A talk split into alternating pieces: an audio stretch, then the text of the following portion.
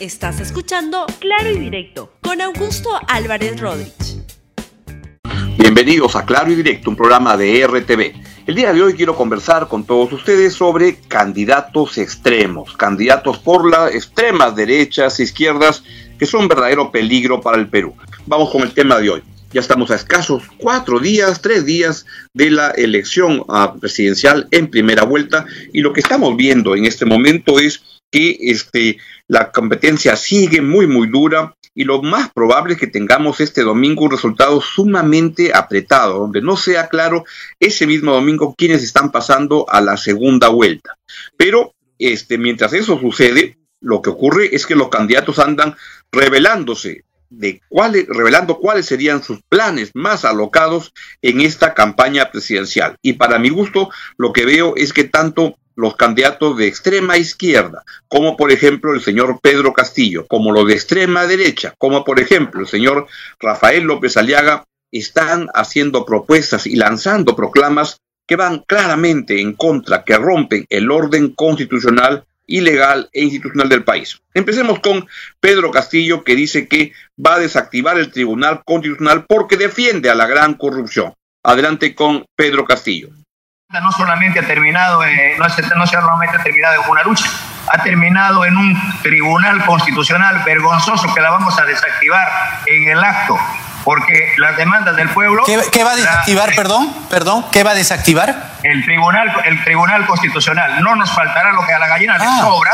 para desactivar el tribunal constitucional, mi estimado Jaime, porque las demandas que, que, han demandado y que han costado... ¿Cuál va a ser su argumento, señor Castillo? ¿Cuál sería su argumento para desactivar el tribunal constitucional? Porque quien cometió un zarpazo, el, último que yo recuerde que cometió un zarpazo contra el TC fue Alberto Fujimori. El, Tribunal Constitucional hoy en día sirve para defender la gran la macro y la gran corrupción. Hoy la gran corrupción es constitucional en el Perú. Las demandas del pueblo. ¿Cuál va a ser su argumento? ¿Cuál va a ser su argumento? El argumento es que todas las demandas del pueblo, de los, de los jóvenes, de los agroexportadores, ¿en dónde ha quedado? Se ha ido al tribunal. La demanda de los médicos, ¿dónde ha terminado? En el tribunal. De los maestros, ¿dónde ha terminado? En el tribunal. Todas las demandas del pueblo han terminado en el constitucional. Hoy el Congreso ha aprobado normas por insistencia. Pero a pesar de que la aprueba por insistencia le da al gobierno, le dice choca contra mi constitución, contra la economía y por lo tanto pide una demanda de inconstitucionalidad el señor Pedro Castillo es profesor, pero es evidente que él es una consecuencia de la pobre educación que tenemos en el país, porque se alista o quiere ser presidente de la República, pero en honor la verdad desconoce absolutamente cómo funciona el orden constitucional del país. No se ha tomado el menor, este, menor esfuerzo en leer la Constitución y ver cómo es que se desactiva, cómo se cambia un tribunal constitucional. Y cuando es, hace eso, eh, cuando anuncia eso Pedro Castillo, es igualito que Alberto Fujimori cuando desactivaba y votaba miembros del Tribunal Constitucional u este, otros candidatos que la verdad que se la pintan de este, audaces y que creen o que proclaman encarnar al pueblo. La verdad que es gente que le interesa un pepino la constitución, el Estado de Derecho, el orden, y en este, supuesta representación del pueblo creen que puede hacer añicos el orden jurídico del país. Es una pésima expresión de un candidato como este. Tanto así que John Gilescano le dice que este, está muy fuera de foco cuando plantea eso. Creo que es una declaración media salida de foco, porque el Tribunal Constitucional sirve para defender los derechos de los trabajadores, se rectifican muchos entuertos, incluso leyes que se aprobaron en un sentido en el Congreso a través de la acción de creo que hay que hacer una gran superintendencia, yo creo, ¿no? Anticorrupción que fiscalice exactamente dónde está el Estado y dónde no está. Leonardo Ortiz, ¿has visto? Eso es tierra de nadie. ¿Has visto? Las pistas parecen huecos, salen abundante basura, una desgracia. Eso pareciera que no habría ahí este municipio, autoridad. Lo que estamos viviendo en el Perú es una situación totalmente eh, anómala, porque lo que sucede es que estamos saliendo de una situación, o no saliendo, estamos en medio de una pandemia terrible que crea un contexto social que mata gente y mata este, ilusiones y mata expectativas de la gente. Se calcula que la pandemia ha matado, ha liquidado a 150 mil personas en, desde marzo del año pasado, es el costo en vidas hasta ahora. Y lo que viene puede ser igual o peor. En el plano económico, lo que tenemos es que eh, la pandemia ha generado este, y empujado a tomar decisiones que lo que han costado es una pérdida de empleos. El año pasado se han perdido en el Perú 2.2 millones de empleos. Es una cifra tremenda. Y en el plano político lo que estamos viviendo es una, un colapso de los políticos en el Perú, de la reputación, del aprecio y la confianza que la gente pueda tener.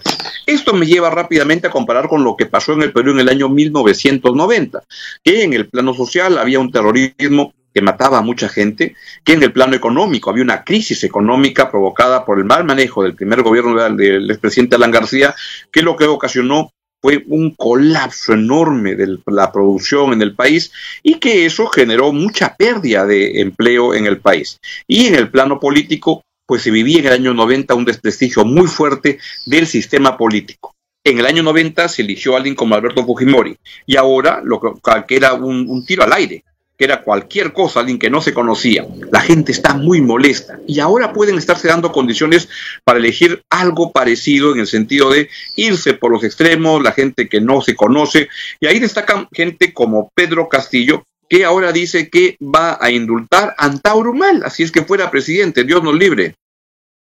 Y el problema es que en Perú Libre también han tenido un problema con esto. Uno de sus líderes, Vladimir Cerrón, ha estado implicado en acusaciones de corrupción ahí se ve claramente, por ejemplo, de que hay eh, una persecución política. Pedro Castillo, me preguntan acá, ¿le daría el indulto a Alberto Fujimori y a Antauro Humala?